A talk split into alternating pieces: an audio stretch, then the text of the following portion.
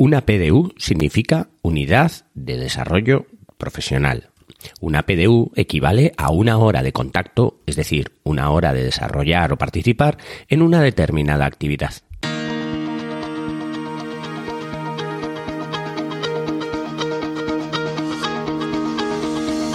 Hola, estás escuchando Proyecta, un podcast de Emilcar FM sobre dirección y gestión de proyectos, metodologías ágiles, lean, productividad y mucho más.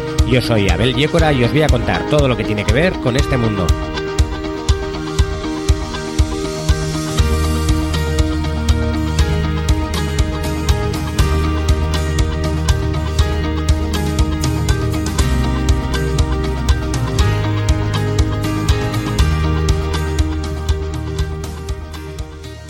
Capítulo 22 ya.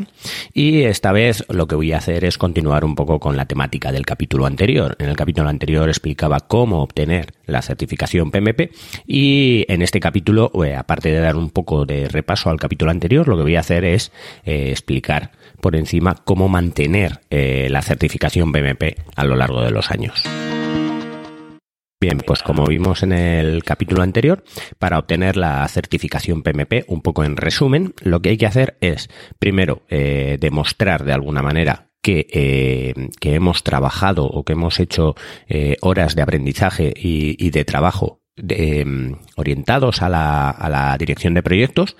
En realidad, eh, hay una diferencia de horas de trabajo orientadas a la dirección de proyectos dependiendo de tu eh, cualificación académica.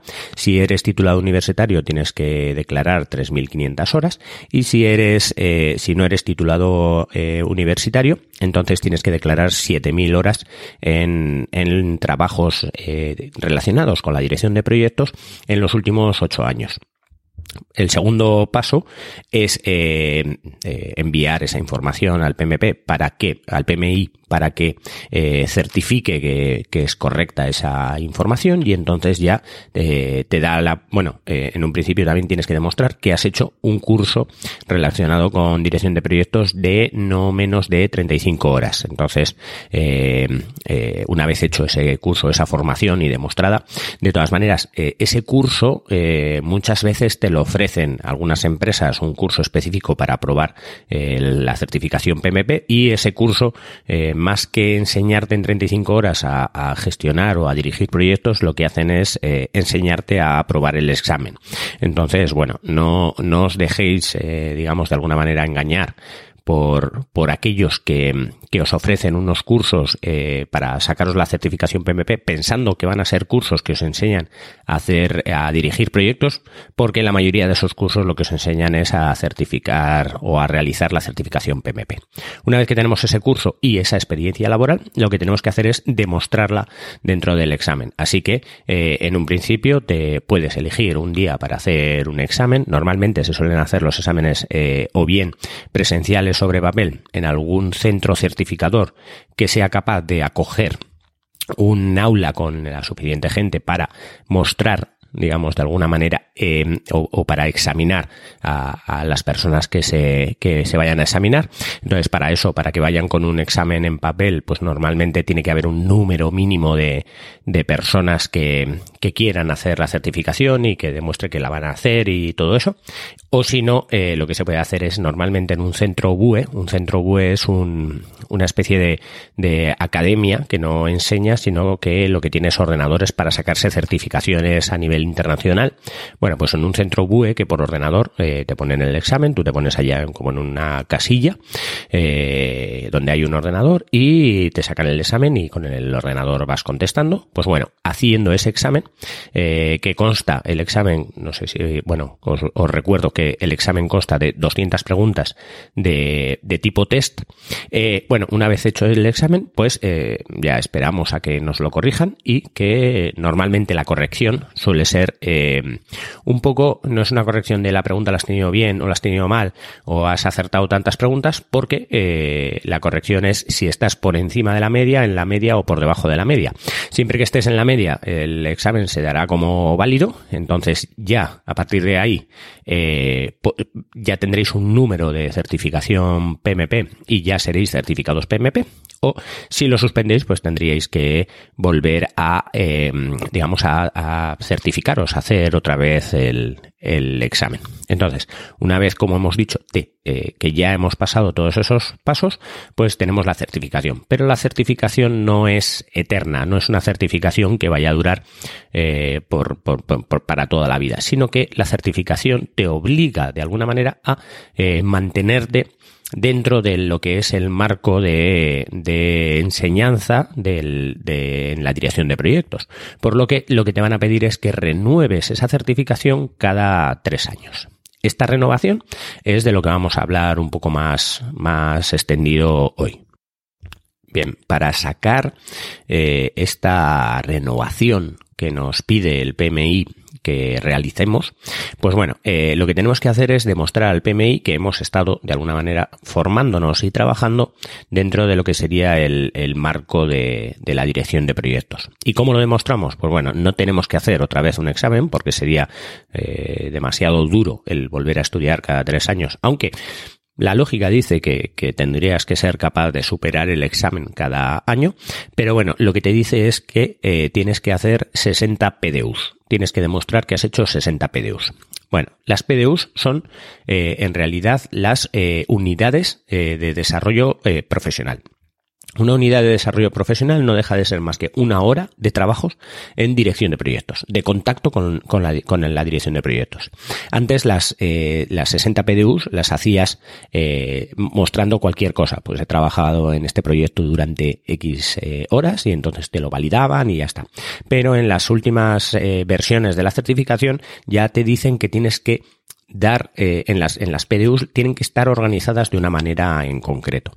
Entonces, las PDUs lo que tienen que estar es divididas esas 60 PDUs, que al final serían 60 horas en tres años, la certificación se renueva cada tres años, bueno, es fácil que cualquier persona pueda demostrar que ha estado eh, realizando 60 eh, horas en tres años relacionadas con, con el tema de dirección de proyectos, así que no era una cosa complicada el demostrar las PDUs. A poco que vayas a unas charlas, des un curso de formación de alguna cosa o estés trabajando de dirección de proyectos, pues podrías mostrar un par de proyectos y 60 horas al final no deja de ser más que una semana y media. Es fácil eh, demostrar que en una semana y media has estado dirigiendo o gestionando proyectos durante los últimos tres años. Así que eso era muy fácil.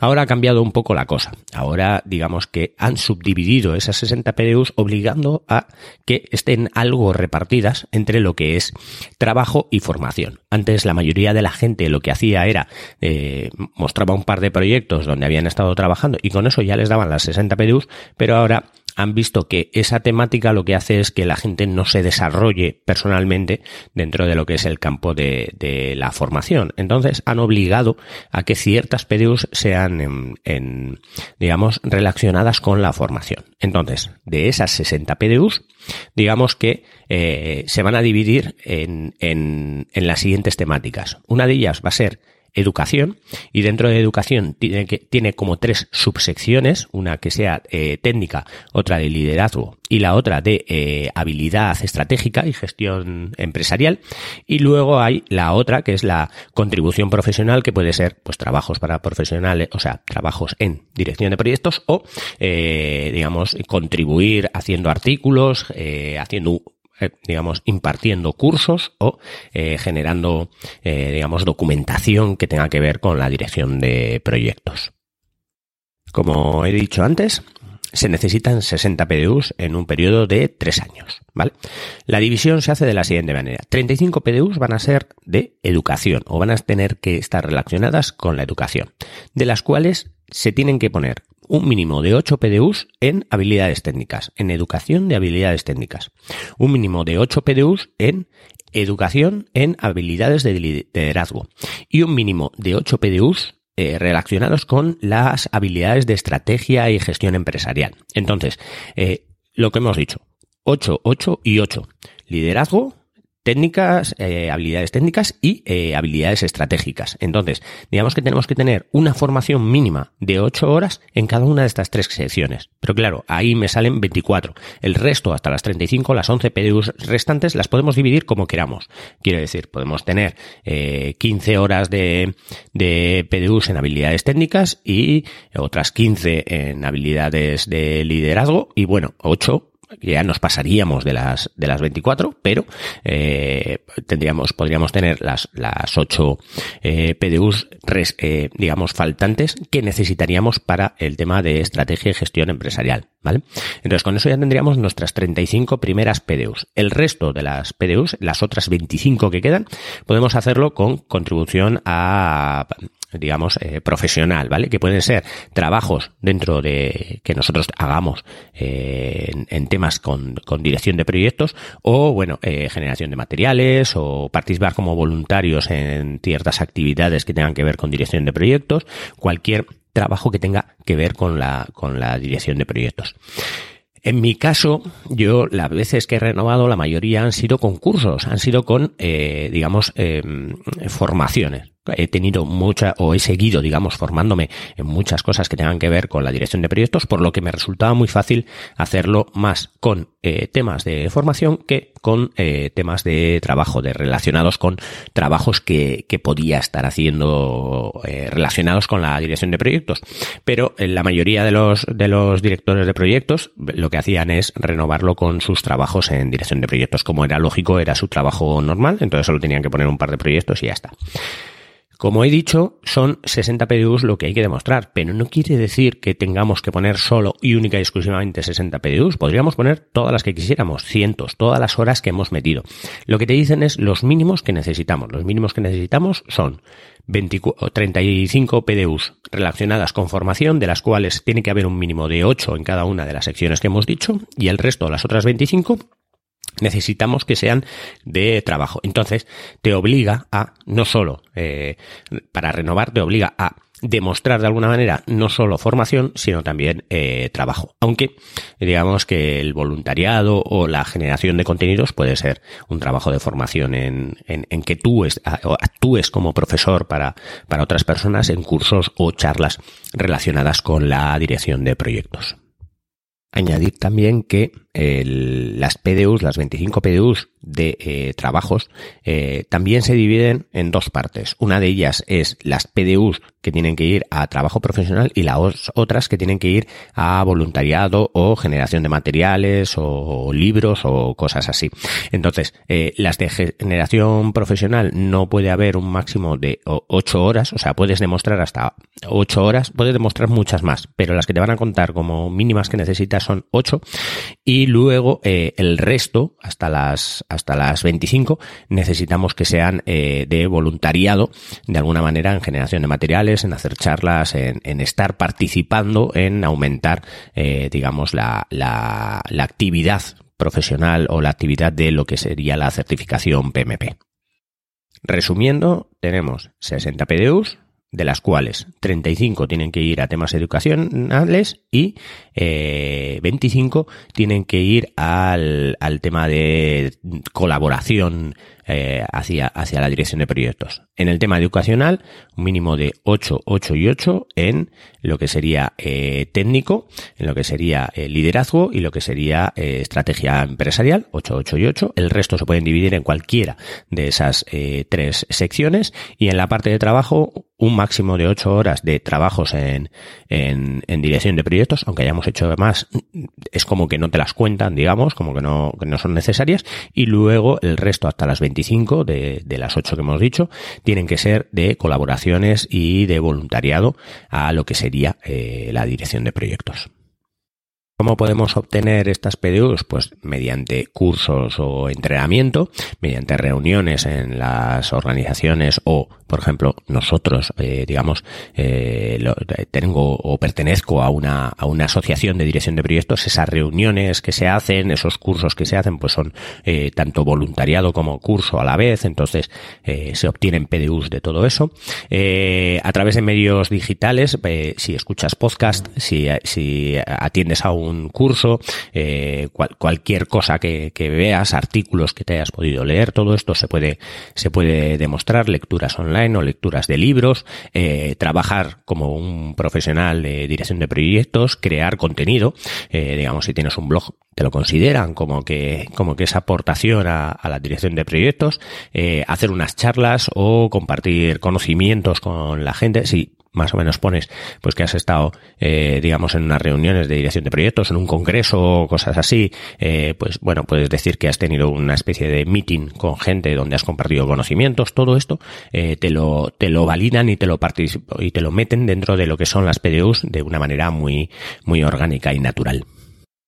Una vez tenemos las PDUs demostradas, lo único que tenemos que hacer es, obviamente, pagar, pagar por, por la recertificación y entonces automáticamente te mandan un título a casa y te dicen que sigue siendo un PMP y que sigue siendo certificado.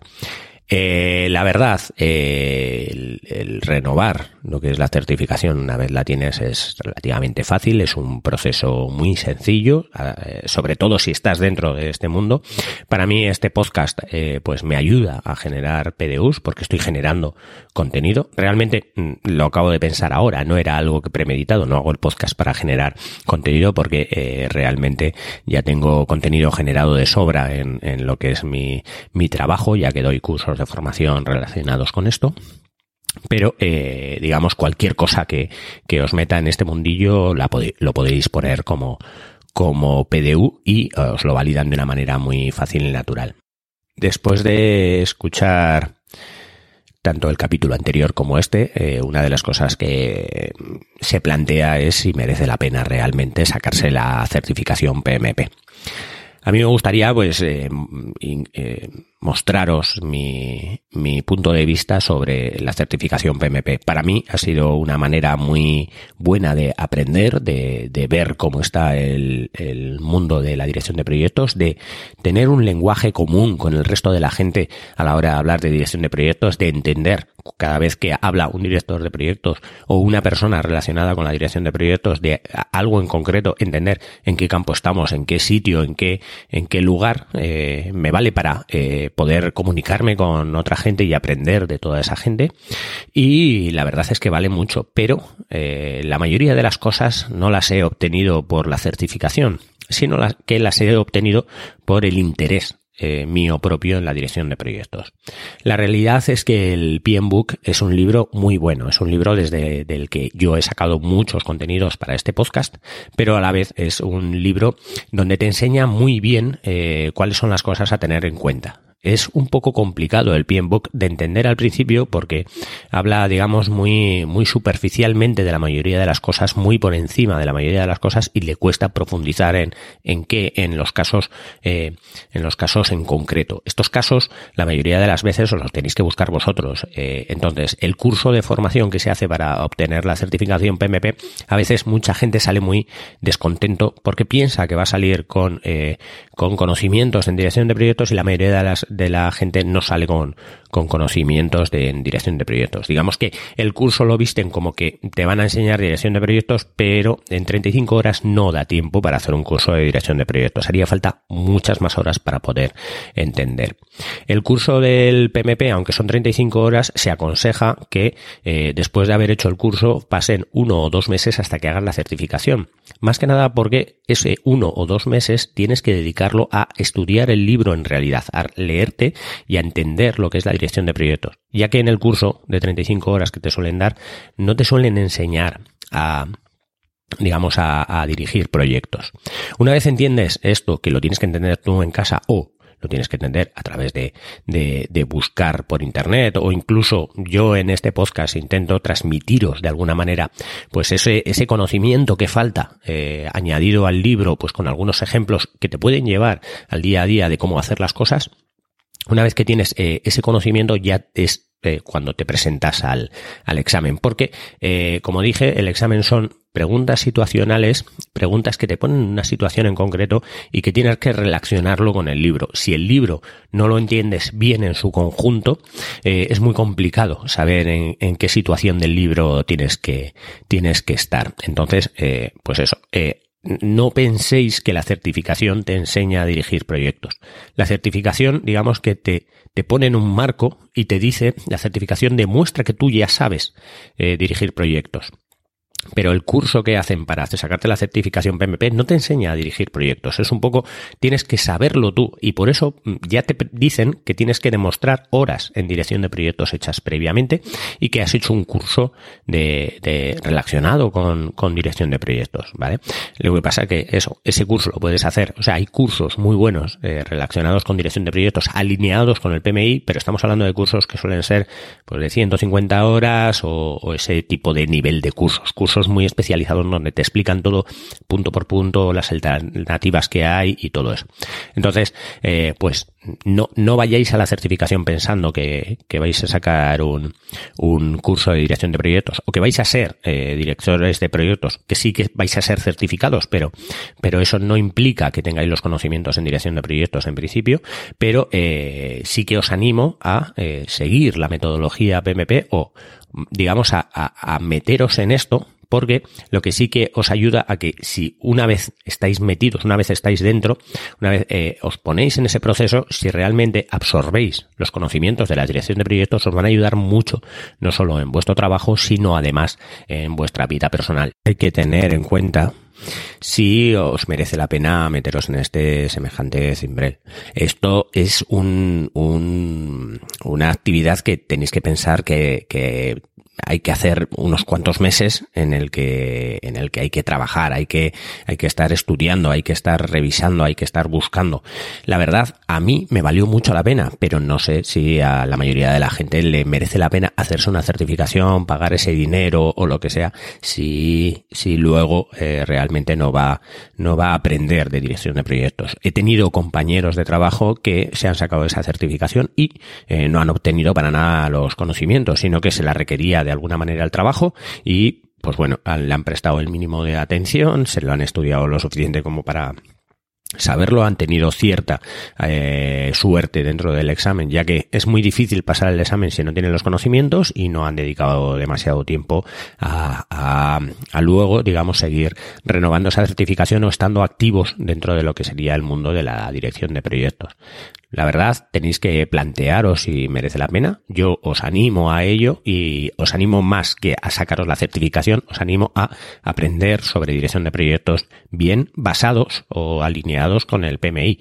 No solo a sacarse la certificación, porque una vez que tengáis los conocimientos, una vez que sepáis cómo, eh, cómo, cómo funciona el sistema de dirección de proyectos, la certificación es lo de menos. Es una cosa es un mero trámite administrativo, porque una vez que tienes los conocimientos, que tienes eh, el trabajo hecho, que ya estás con todo eso, eh, lo que es la, la, certificación, lo que es el examen en sí, es un mero trámite. Al revés, es muy complicado. No tener la experiencia, no estar dentro de los que, del mundillo de la dirección de proyectos, no, no haber adquirido bien los conocimientos, no tener bien las bases de la dirección de proyectos y estudiar para lo que es el examen es es un lío bastante grande y es un eso es muy duro o puede resultar muy duro para cualquier persona que quiera que quiera simplemente sacarse la certificación porque se la exigen o porque la tiene que tener o porque la quiere tener en sí.